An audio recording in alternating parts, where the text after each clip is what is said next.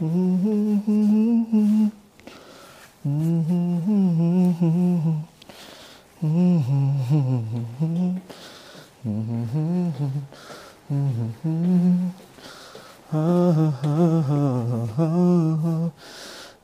哼，说得好。我出去转一圈，拍拍照啥的，逛逛。大门外头你知道都去哪儿不知道？我咋知道去哪儿不知道？我就转转。祝你平安啊，祝你平安，让那快乐围绕在你身边。好，我走了啊，我去逛逛。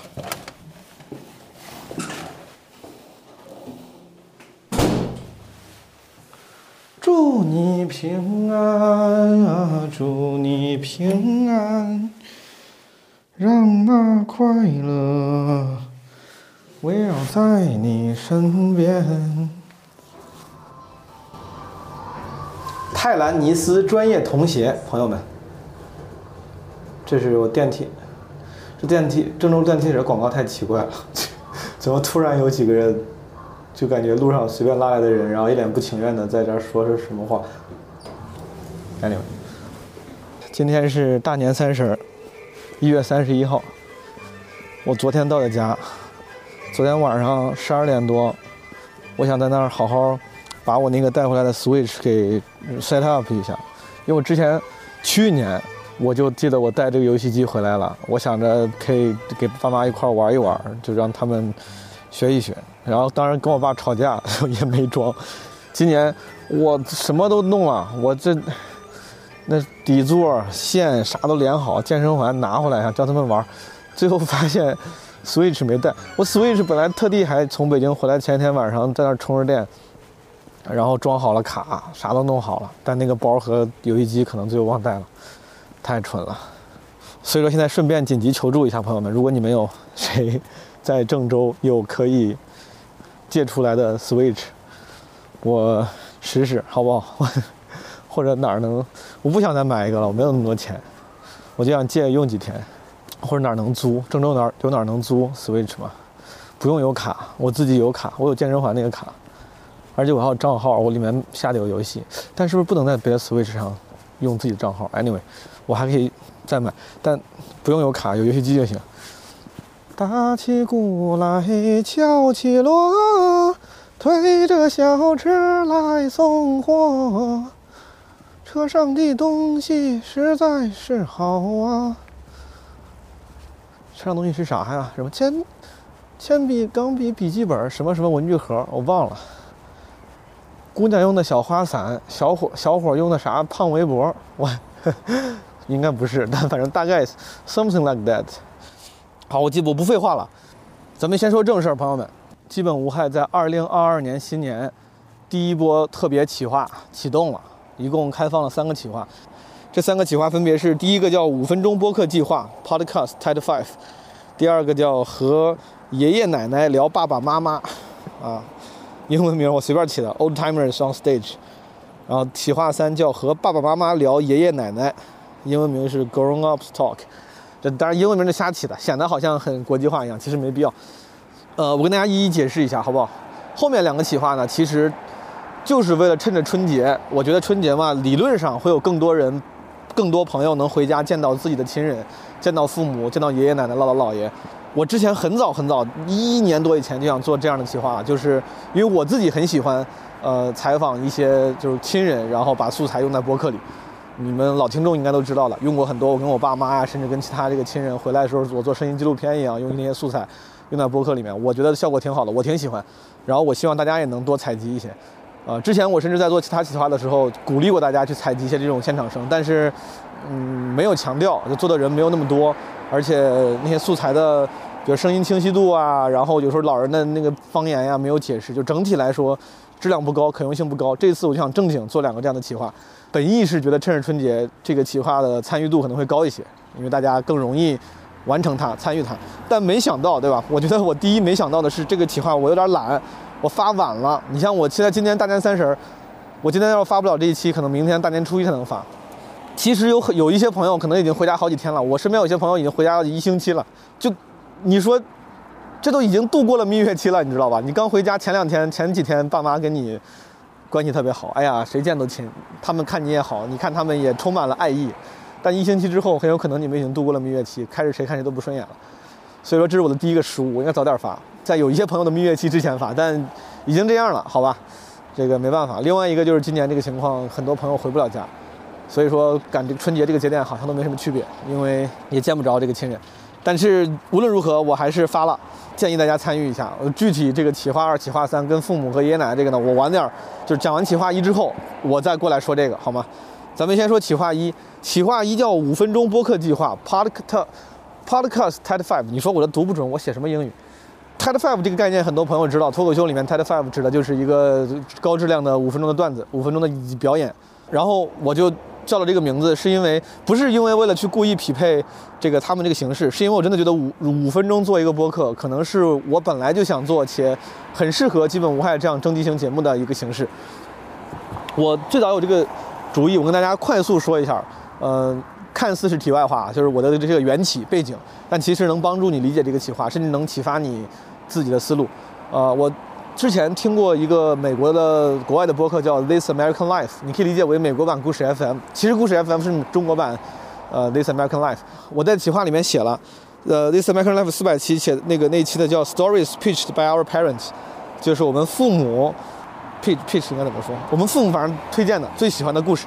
这个 This American Life 编辑部，他们就让每个编辑去采访自己的父母，问父母，你跟我讲一个你觉得最值得讲的故事。然后最后那个赢家应该是一个女编辑，那个女编辑叫啥我忘了，咱们就姑且称之为，呃，Lisa，好像就叫 Lisa，好像就叫 Lisa，就叫 Lisa 好了。Lisa 就采访他爸，然后他爸讲那个故事，他那个博客大概大概七分钟，可能稍微超过五分钟了，但是那个讲的很好，因为第一他讲的很好玩，不是他爸那个讲故事的技巧好才好玩，是他爸一副就是特别。得意的那种，又一本正经得意，就是我跟你说，这故事老牛逼了啊！老子当年他讲的是一个好像早年间，比如七七十年代，好像是那个时候汽车还都是手摇什么窗户，就完全没有电子系统的时候，他爸做了一个简易的那种可以靠按钮来操控车上的一些功能，比如说摇窗户啊、启动之类的。但是据说是这个形式主义，就是能靠电子系统来控制，但其实控制效率比手动还要慢很多。但反正就是他爸当时就一本正经说：“他说我跟你说，这个故事我一般不跟人说，我不好吹牛逼。但我跟你讲啊，然后啪啪讲了好久，讲完很久之后，这个这个 Lisa 的旁白就出来了。他说：他说其实这个故事我听了应该有什么一百遍了啊，我男朋友也听过三十遍了，什么我的 cousin 也听过多少多少遍了。这已经是个这个算是一个小反转，因为真正的讲述者不是他爸，真正的讲述者是 Lisa。Lisa 用。他把那个故事当做铺垫，自己给了一个小 punch line。然后呢，他作为一个播客这个作品，他很完整的是，他除了采访他爸以及有自己的旁白之外，他还采访了自己的 cousin 什么和自己的别的什么舅舅，就是又觉得很轻松，也很好笑，也很完整，而且只有七分钟左右。所以说我当时觉得，哦，原来七分钟是可以讲一个这么完整的故事的，就是用播客，其实一个七分钟的播客其实是可以很有意思的。而且这两天我不是看那个有一个苹果 Apple TV 做的一个自制剧叫 c o s。中文名叫《骇人来电》，我在微博上还发了，我说我刚开始找不着资源，只能在一个奇怪的网站上看，然后在火车上，就那个网站上全都是奇怪的图，你知道吧？就是就跟黄网差不多。Anyway，这个剧呢，它有点像一个视觉化的播客剧，它一共只有九集，每集短的只有十一分钟，长的可能十九分钟，然后呢，就是只有电话，全部都是电话。然后那个那个屏幕上是没有画面的，那个画面其实就是一些图形化的电话。我的意思是，其实时间短是能够讲非常非常完整的故事的。所以说，大家有些现在，尤其是中文播客界的独立播客，通常一下啪一搞就一个多小时。我自己也经常做这些长播客，但其实五分钟、七分钟已经是一个很够用的时间了啊！而且咱们这次也没有时间给那些朋友那么长时间。这是为啥我设五分钟？这是我的缘起。包括后来我听过一个国外的。呃，播客节目，它当它是个商业化播客节目，是帮一个平台做的一种品牌播客，只有几集吧，六集，叫 Casting Call。你可以理解为这个人这这个帮这个品牌做了一个播客节目。这个节目是啥？这个节目记录了一个线上播客选秀的全程。他们搞了一个播客竞赛，播客选秀比赛。刚开始你就是所有参与者，你要发一个一分钟的播客预告片。我当时听到第二集好像是博客预告片，我都发现我说哦，原来一分钟都已经能讲这么完整的故事了，就已经能有这么多信息量了。就他们在一分钟的预告片里，他们有时候那个人就会加配乐，加自己的那个呃旁白，会加一些甚至别的声音素材，然后说我这个播客是关于啥的。这些所有的播客都是他没有做出来的，只是在做预告片。他说啊，欢迎收听什么什么什么，我这个播客呀，主要是为了跟你讲这个，比如有色人种是怎么赚钱的啊，Hispanic 什么 Latino 这种，嗯，对吧？什么 African American，这个好像也入选入选之一。还有一个我记得播客我记得很清楚，叫 Final Say，叫最后的遗言，叫 Final Say。那他也做了一分钟的一个播客，啊，一分钟的预告片。他说我这个播客就是主要是去采访那些临终的老人他们的故事了之类的。当时我就觉得哦，原来一分钟也可以这么有意思。他们那个是一分钟的预告片，配上一些那个主播作为像评委一样的点评。就那一集，我就我当时是觉得我也想做一个类似的事儿。我说这些东西，一个是为了描述我的呃心路历程以及背景，另外一个也是帮助想参与的朋友能了解一些同类型的播客作品。其实有很多种可能性，因为国内大部分播客嗯都是对谈。有些 solo，你会感觉觉得五分钟我找谁对谈呢？五分钟我一个人要说五分钟，是不是不够说？你不能，你不能做那样的东西。你要，你要假装怎么说？你感觉你要做一个五分钟的 vlog，你知道吧？就是你要按照做 vlog 一样的心态来做，可能它会有稍微多一点的剪辑，可能会有稍微多一点的制作。你可能要配音乐，你可能要有好几个素材。可能先是，比如说刚开始是一些现场声，然后到你的旁白，然后你的旁白可能要引出你跟你你一个朋友或者男朋友的对话。可能讲了一个小故事，就是它它是有点重剪辑的，就是不要用一般的中文播客界那种信息量很低的播客来衡量。你要那样衡量的话，你会觉得五分钟很短。总而言之，这个五分钟播客比赛、五分钟播客计划，我非常希望大家能够踊跃参与试一试。因为之前我做其他基本无害的企划的时候呢，是目睹了有很多呃已经拥有播客的主播，可能他那个播客做的没有那么大，传播量还没有那么大。但是人家是一个成型的主播，或者有一些朋友，他们可能根本就没有自己的播客。但我觉得他，他其实是有那个主播潜质的，就是，就像所谓的脱口秀人格一样。我就感觉他是可能是不知道或者还没时间做播客。但凡他知道自己原来是可以的，说不定他也能有一个很好的播客。那我就做这个比赛，就可以让这些呃有讲故事意愿的人，有用播客，不管不一定是讲故事，也不一定非是叙述叙事型的，可能是有用音频来表达自己、呈现观点。或者是展示一些我不知道自己音频剪辑呃不一样的剪辑技巧的朋友，就是都有一个机会可以参与，能给他们这个机会。所以说朋友们可以可以试一试，好不好？有我有一些参考资料，我都放在那个企划的文档里了。如果你看图片点不开的话，我应该会让 Marvin 把 PDF 版发到群里，发到听友群里，你可以加 Marvin，然后把你拉到基本无害听友群里面，应该会有 PDF 版本。对这个东西。我知道门槛有点高，比之前那种啪打开手机随便就讲个故事，唱首唱几句歌要难，对吧？可能它需要涉及到剪辑，但我我觉得这个可能这个这个门槛本身筛选了一批真的想想做播客或者对音频有兴趣的人，因为如果当年的我听到这样的计划，我可能是会有兴趣的，哪怕没有什么回报，更何况这次我是想有回报的。首先我会努力找找商业化机会，就是看有没有人愿意赞助，赞助个什么奖品啥的，对吧？但如果没有的话，因为我自己也不没法专业搞这个，我就是可能随便问一问。如果有人要愿意赞助最好，但如果没有，我能够给到的回报是所有参与的朋友我会拉个群，然后咱们可以就是做一个 workshop。所谓的 workshop 就是我愿意非常认真的去给你分享做播客经验。如果你想做的话，不管不管你是已经有有了一个自己的电台，还是你想做，你有什么问题我都会知无不言。呃，然后另外一个是你像我可能会找一些好的主播朋友。到时候来做这期特别企划的评委，他们也可以给你提提建议。然后如果最后获奖的话，我我没我没仔细想，我也没有设置一个非常严谨的什么赛制。但如果最后有那个比如优秀的作品，那我愿意更认真的给予帮助。就除了可以一对一的，比如说回答你的疑问，就把一些做基本无害的经验分享给你之外，同时如果你有自己的播客或者之后会有，我也可以在基本无害里给你做广告。做这个东西主要就是我就是喜喜欢这个玩意儿，我觉得我想看看那些有更有才的别的创作者们能用这个形式做出什么样有意思的东西。好，这就是第一个五分钟播客企划。我没有给出任何直接的具体的操作指南，是因为我觉得如果参加这个企划的人，就我不用说特别低端的东西了。比如说你要你要录清楚，我说你可以用手机，也可以用专业设备，然后你可以自己对着。这个录音设备独白，你也可以采集现场声，就这些东西我觉得没没必要说吧，因为如果你已经参与这个的话，你这本应是你自己去呃打磨或者是计划自己创意时候你应该想的事儿，而不是我告诉你的事儿。就你想弄什么弄什么，你想怎么做怎么做，其实是。但如果你想要启发你一下，你可以去听一听我那个企划里面给的几个链接，包括刚才我说那两个节目，一个 Casting Call，一个那个 This American Life，包括一些国外的呃 nonfiction 的那种博客，比如说什么那个基本我还提过的那个哈里发，就也是，它是非虚构，呃，但是它的形式就没有那么单一，它会有旁白，有一句旁白可能会后面紧跟着就是一段采访原声，然后紧跟着又进旁白，又进什么电话录音。我估计一些播客爱好者可能不用我解释那么多，你脑子里已经能想出来很多你想尝试的形式了。如果你想参与，但是听的又不多，想不到怎么样，那你就去我推荐的链接里面看一看，好不好？或者无所谓，不用看，你自己就随便搞就行，说不定能搞得很好，不用被束缚，朋友。好，聊聊第二个跟第三个企划。第二、第三个企划，我觉得就很就比较容易了，尤其是如果是基本无害的老听众，你甚至能想象出来，我这个这个最后的节目大概是什么样的，因为我经常录跟爸妈的录音。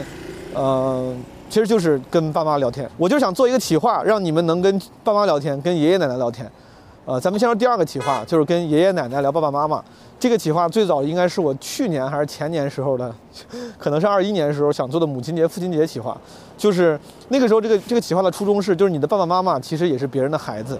那母亲节、父亲节，很多播客，包括很多媒体做企划，都是去表达，就是你作为子女跟父母之间的那种。感情，然后或者你的感感受，呃，但其实我觉得，如果趁着还有机会，如果你的家老人还在的话，趁着还有机会，不妨去了解一下你的这个父母，在他们当父母之前，他们不是父母的时候是什么样的。就是这个角度，我觉得第一很有意思，第二能有机会去记录一下自己跟老人的这些对话，我觉得是个好事儿。因为我家里老人去世的早，我确实有时候很后悔没有留下去。我那个时候小，也没有什么录视频、做播客的技能。我但凡有的话，我觉得应该会留下更多的素材，留下更多不能叫素材，留下更多的这种记录。所以说，我是想用这个企划也能够倒逼诸位去记录一下，去跟自己的爷爷奶奶、姥姥姥爷聊聊自己的爸爸和妈妈，这是本意。但是我又多给了一些问题参考，是因为我觉得我能理解，因为我自己做过类似的。项目，我就觉得，如果你不给非常详细的指引的话，其实有一些非专业创作者，咱们的听众朋友，他可能会有点无从下手，他不知道聊啥，或者聊着那个信息量，他聊着会觉得很尴尬。比如说，呃，我稍微再补充一下，虽然企划里面已经写了，就是我自己操作的方式呢，其实我都是偷录，我自己操作的就是录的那些跟父母家庭的。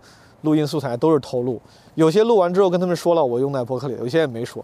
但我是啊，这个就这个就说远了，就我感觉我不说他，他们也知道，他们大概知道，我感觉。但是你想，我跟爸妈都算是这种亲子关系比较自然、比较好的了，我都有时候会觉得不好意思跟他们聊，说我要采访你或问你几个问题，我也不自然，他们可能也会不自然。更何况，可能我觉得有一些朋友，呃，家里的那种亲子关系不一定有我家自然的，对吧？可能就会更尴尬。所以说。我就不会提那么多的实操的建议，这个建议就是怎么舒服怎么来。我就建议你偷录，你把手机打开，然后把那个麦克风对着它，或者是对着中间。你你可以在真正开始录之前，你试一试，看看那个音质怎么样，找一个音质能听清。大其实手机挺牛逼的，你像当时基本无害那个小酒馆那期，凌晨三点半小酒馆那期，就是我全程用手机录的。呃，我跟爸妈当时黄金周观察报告那期也都是用手机录的。呃，甚至电话录音都是用手机录的，所以说，呃，把手机位置摆对其实是 OK 的。第二个企划是跟爷爷奶奶聊爸爸妈妈，去问问你的爷爷奶奶你爸妈当年的故事。当然，这个咱们尽量不要用那种特别柴静，不是柴静不好，就不要用特别正式、温情的那种问法，咱们就瞎聊。哎，就是，哎，我也不用教你们，你们应该知道怎么跟爷爷奶奶、姥姥姥爷说话，对吧？就找个找个，就感觉像不经意间就提起来说，哎，比如聊聊到你妈唠叨的时候，你说，哎，你说我妈年轻的时候是不是也这么唠叨啊，姥姥啊，你这我这我妈年轻时候啥样啊？那个时候也这样吗？不应该不会吧？就是就是就是瞎聊，然后我给了一些问题参考，你可以看着用，但最终还是你自己来拿捏。目的就是能记录一些在你家老人眼里他们的儿女，你的爸妈年轻时候的样子。他们年轻时候在比如学校里是特别会打架，特别厉害，还是学习特别好？是哪一年外出闯荡亏了一笔钱，你都不知道，哭着回家了，还是怎么着？啊，这个年轻可能是二十多岁，也可能是十几岁，甚至可能你爷爷奶奶脑子里记得最清楚的是你爸九岁时候的一个一个事儿都行，就是了解一下你没有见过的爸妈。当然，这个参加节目是其次，如果你能趁机跟你的家老人能有一个融洽的对话，哪怕最后没有聊聊出我这个企划里要的那些信息，也完全无所谓，你自己留着也可以给自己做个纪念。这个东西第一优先级是为你自己做的，第二优先级才是，如果可以的话，说不定可以投个稿跟大家分享一下，好吗？第三个企划跟爸爸妈妈聊爷爷奶奶，这个是一个我其实是一个没有特别满意的，想的不是特别特别满意的企划。我当时想的就是一定想要让你们做一个跟爸妈聊天的这种企划，就像我经常记录跟爸妈聊天一样。但是我就聊啥呢？能跟爸妈聊的事太多了，而且这个问问题，就我知道有一些别的节目，不管是电视节目、播客，甚至什么公众号都做过这种类似的东西，跟爸妈问什么问题。有些问题有些矫情，有些问题太正式。我是希望这个东西不是为我做的，首先它不应该矫情，不应该正式，应该让你们舒服，应该都是对是一个对你来说很很自然的、很舒服的谈话，且最后记录下来的是一个很有纪念价值的东西。结果我实在没想想出来一些好问题，那我就想着那就跟第二个呼应一下吧，就聊一下你的爷爷奶奶，我觉得也挺好。就你爷爷奶奶，在你出生的时候，咱们的记记事儿的时候，他们就已经是老人了，很有可能你出生的时候才。说不定，说不定才四五十，但其实大部分人眼里，爷爷奶奶、姥姥爷就是老人了。但他们其实不是的，他们是当过年轻人的，他们是有过非常雷厉风行，头发是黑的，然后天天上班，在菜菜菜市场跟人吵架，在街上去乐于乐于助人，扶老头起床，那个起床，扶老头站起来，扶老头起床是什么？Anyway，就是就是他们是有像你爸妈一样的年纪的，这一面你没有见过，但你爸妈见过，你可以问问爸妈，爷爷奶奶是什么样的。就是那个现在非常 grumpy 的老头，说不定年轻的时候非常热爱文艺，非常爱跳舞，对吧？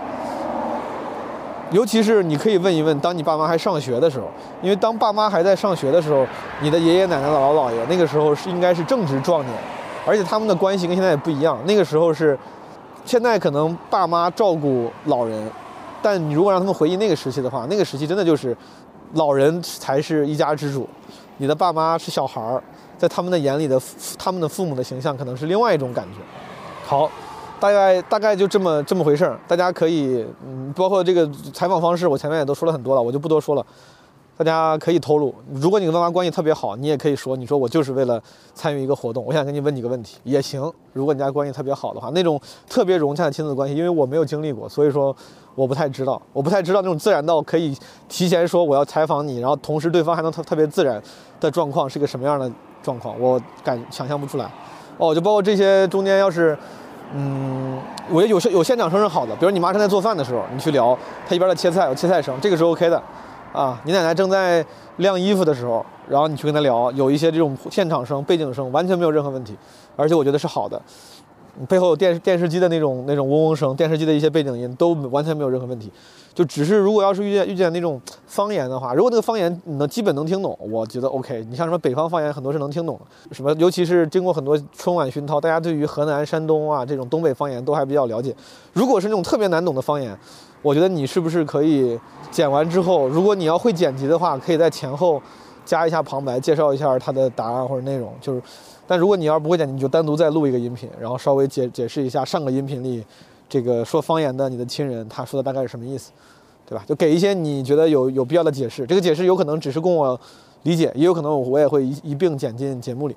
就朋友们，就希望你们积极参与。就我觉得就录一录就就挺好的。你真的你录一录，你试一试，真的对你来说是个很好的财富。呃，然后如果能用到节目里，就像我之前说的，这就等于分布式存存储了。互联网就帮你记住了这段记忆。哪天你手机丢了，录音不在了，硬盘丢了，什么网盘密码忘了，说不定在这个节目里你还能找到，找到你当时的纪念和有一些别的朋友、陌生人对你们的祝福。我觉得，我觉得是一个有意思的、浪漫的事儿。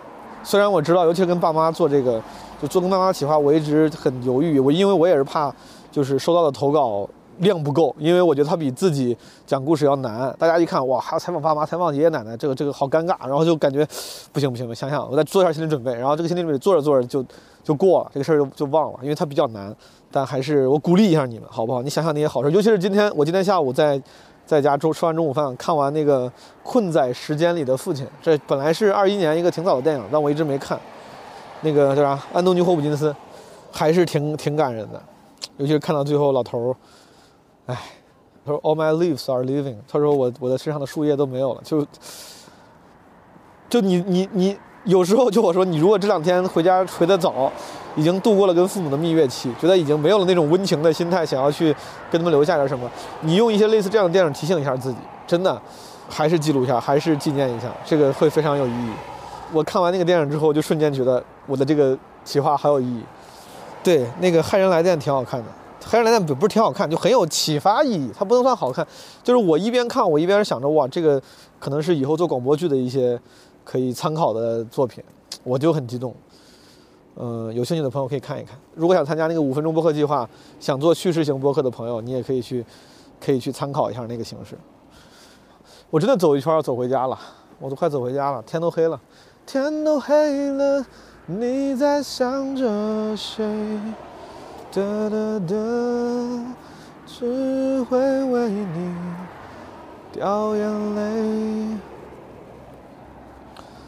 我承认，我最害怕天黑的梦被撕裂的错觉。我已不再是你的谁，想到就会心碎。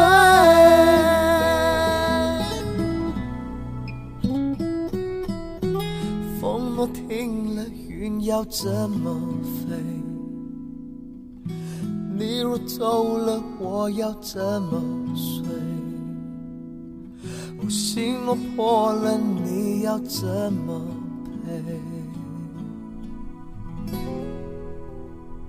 那个三轮车点歌台那期啊，还有下半期，它那个本来就是两期，但是我没有标上下。如果大家喜欢的话，可以期待一下下半期。我做这种那种花活，你看我做这个其实做的很，也是就是很麻烦嘛，又要加各种片头素材，要加各种形式。其实我不是为了传播或者那个，就我要为了传播，我就不会春节前发了。春节前就是节假日和节假日前期这种是最播客传播效率最低的，就是就是数据流量最差的。我当时真的是人文关怀，我当时我记得还跟剪辑纸壳说，我说就是要考虑的是那些回不了家的人。大部分人这个时候假期前，因为他们有大家都有事儿干，就像周五不要发播客，大家晚上不会听的，就去玩去了。但是你考虑的是那些回不了家的人，或者是在回乡路上的人，他们可能是无聊的，他们可能是甚至有可能是孤独的。我说这些这期节目做得好，他那个做的像电台一样，像真的像传统的广播电台一样，就是为了给那些需要陪伴的人以陪伴，是充满了人文人文关怀的朋友们，所以说他搞得那么复杂。而且主要是也是因为我我太容易，哎，我觉得新鲜感对我太重要了，也不是新鲜感，就是一些挑战的感觉。就如果这个播客一直做的就是很按部就班的，它就成了我一个就成了工作了。我不工作不是不能做，但它就会愉悦感会少很多。所以说我一直做基本无害的时候就，就永远在尝试看能不能做点新的东西，就有点什么小花活，然后玩点不一样的。这样的话，我自己心里会舒服点，我会开心一点，我会觉得我在做，我觉得我在成长，我觉得我在做不一样的东西。要不然的话，就成了重复性劳动，在在上班了。那我就本来又不赚钱，我还又就上了一份班，图啥呢？这就是我在播客这个媒介上追求创创新的一个原因，原因之一。我走错了，好像这他妈这人行道把我挡住了，我被封印了，I'm blocked。怎么这个路上这么多车呀？我一直觉得春节是要回家的，就是有时候回家也没啥事儿干。你就尤其你像我现在回来，家里人也没有老人嘛，就其实没有之前那么热闹。但我就感觉这是已经印到脑脑子里的了，就是一个本能。我记得小时候跟爸妈回奶奶家过年，在农村，那个时候我站在那个老家那个那个房子的平台上，能看到远处的那个高速。当时是就比如三十晚上，看高速上偶尔会有大车、卡车和有轿车经过，我当时都特别就是，我当时觉得可能是这种小孩圣母心。我说这帮人怎么这么可怜？为什么大年三十晚上竟然还有人在大年三十晚上还要还要动，还要开车？大年三十晚上怎么可以开车呢？怎么怎么可以 commute 呢？你不应该在家陪家人吗？我当时觉得我操，这个点儿还在街上开车的人，他们一定很可怜。就是他们一定是生活的重压没有办法才会在过年的时候不回家。我那个时候觉得过年一定是要，就是我那个觉得这个过年的仪式感非常非常重要。直到现在长大了，我也我自己也成了，虽然今年回来了，但是也也当过那些过年不回家的人了，也见了很多身边的朋友过年不管因为工作因为各种原因回不了家。我突然觉得这个传统，这个仪式感的消逝就是悄无声息，因为大家也没有那么有所谓了。很多人在三倍工资面前说：“操，回什么家？”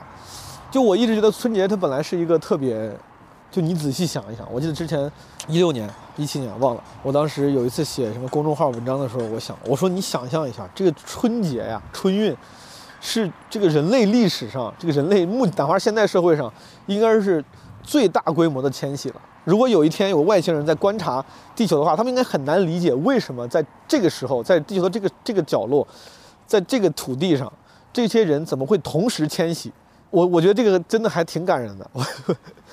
就大家就不管你在干嘛，不管干的是啥事儿，不管要要花多麻烦的过程，对吧？坐完飞机坐火车，坐完火车坐大巴，再怎么着回家，就大家一定要回家。很多时时候是像我刚才说的那样，是印在脑子里的，小时候印在脑子里的那个那个本能，就是春节一定要回家。但问题是，你看这个本能已经慢慢消退了，我们我们这代人的孩子可能就不会有这么强的感受了。这没有，这不是个不好的事儿，这社会在进步嘛。但有时候还是有点遗憾，就是这么一个劳民伤财，甚至甚至有时候，如果以外星人观察视角来看的话，可能是一个没有什么必要、不太至于的投入产出比嗯非常不理想的一个行为，就是春节一定要回家这件事儿。但它隐隐中透着那种笨拙的浪漫，就可能你不在这个时候回家，你晚一个月回家。机票可能更便宜，也可能更更更更方便，人也更不是更更不挤。但是不就非得现在，我能够想象到这个春节迁徙的这种宏伟壮观的景象，它会慢慢的变弱，which is fine。但还是你想象一下，会觉得有一点点遗憾。如果有一天大家都觉得哎呀没事，没确实没事，他觉得确那确实一些更开明的，就没有必要追求这个。如果有一天大家都说呀没有必要追求这个，可咱们等人少时候再回。啊，春节这个我这工作忙，先先就这样吧，等五月份再回去看你。但大家都这么理智开明的时候，他就那个那种感觉不太理性的传统的力量就消失了。哒哒哒哒哒哒哒。谁谁有 Switch 借我一下？有没有可能？有没有可能？你说我的意思是在郑州的人啊，就不用远寄的就不用了。你寄这这你寄到春节都结束了。就是郑州有没有朋友有 Switch 啊？借我试试，谢谢。或者跟我说个能租的地方。嗯，哦，年后年后应该会发跟彩铃聊金庸的那两期基本无害，我们聊聊了挺久，然后剪成了两期，因为一期太长了。我年前跟彩铃录的，也录的有有有有一段时间了，但我一直没敢发，是因为聊的太政治不正确了。我就感觉，因为我俩太熟了，然后俩人也都比较喜欢调侃。然后我们就聊各种金庸小说里面的人物嘛，男性、女性，就脏痞人物，就像朋友之间那种开玩笑一样。我就觉得如果播出来，有些可能就会政治不正确。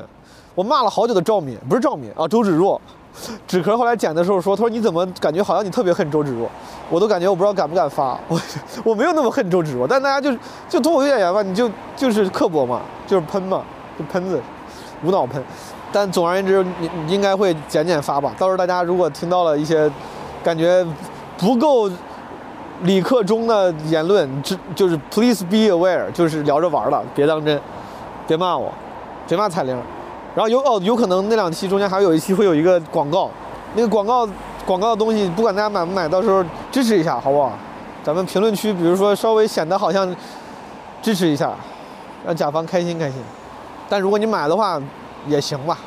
单价比较高，我觉得可说不定可以再说吧，这这还没播呢，我现在给他们拉什么客户？好了，朋友们，现在已经是大年三十儿，一月三十一号晚上的六点零七了。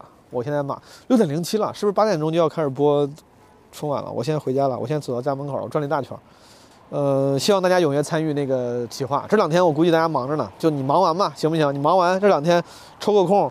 在家无聊的时候，跟爸妈、跟爷爷奶奶、姥姥姥爷聊两句天儿。如果不在身边的话，但是你又想弄，打个电话，好不好？电话录音一下，电话放个公放，旁边再放个电话，或者放个电脑，点个录音都行。有你要是安卓的话，有电话录音功能也也行。然后录完之后投稿可以发给 Marvin，可以发到那个企划里面的那个邮箱，mostly harmless fm at gmail dot com。有任何问题可以咨询 Marvin，Marvin 不知道他会转告我的。需要看详细的企划，小宇宙那个公告区有。群里应该会发 PDF，还没发，但是会发。Marvin 也会发朋友圈，好吗？That's it。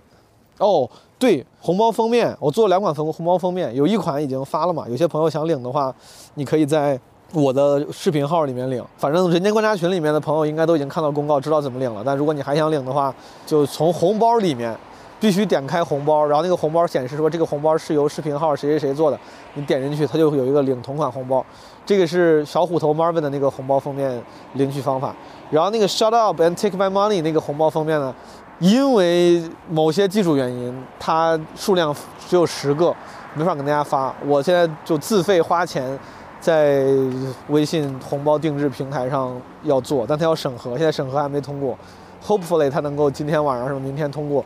如果通过的话，我们会也会在群里发的，好吧？但是因为他们那个红包他要花钱，我也没那么多钱，可能数量有限。如果大家喜欢的话，就在群里盯着点公告吧。没啥别的事儿了吧？没啥别的事儿。新年快乐吧，朋友们！咱们二零二二再见。二零二已经二零二了，咱们虎年再见，虎年再见。拜拜。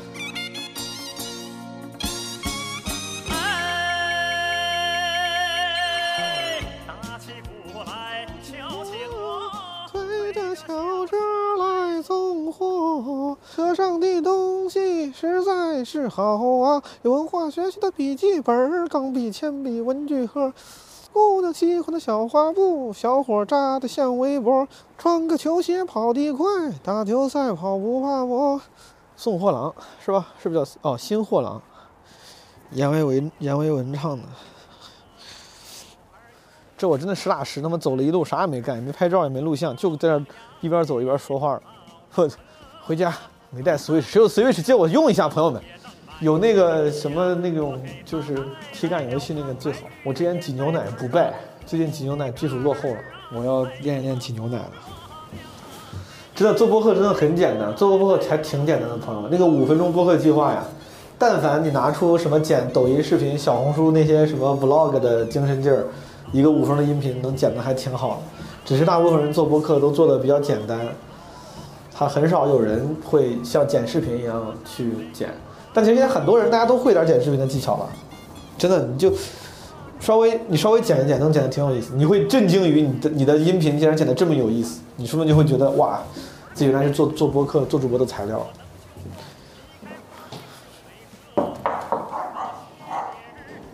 毛毛，叫啥呀？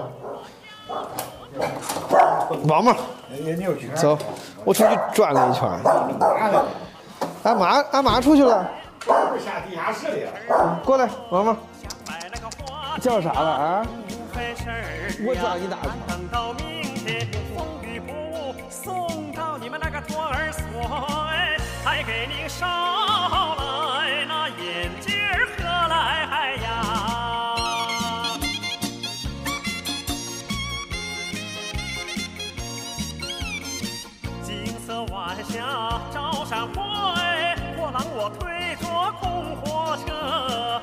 老乡们亲亲热热送到村子口啊。不怕路途远，翻山越岭过大河，站在桥头四下望，珍珠玛瑙挂满坡，苞米棒子金闪闪，高粱赛米红似火，大豆结荚，叽里咕噜米，气死风的谷穗呀完了壳，水库的鳞呀直打飘啊，滋儿哇乱叫鸭子鹅，清汤瓦舍南。山下，哎，你是啥时候又添了一个变电所？哎，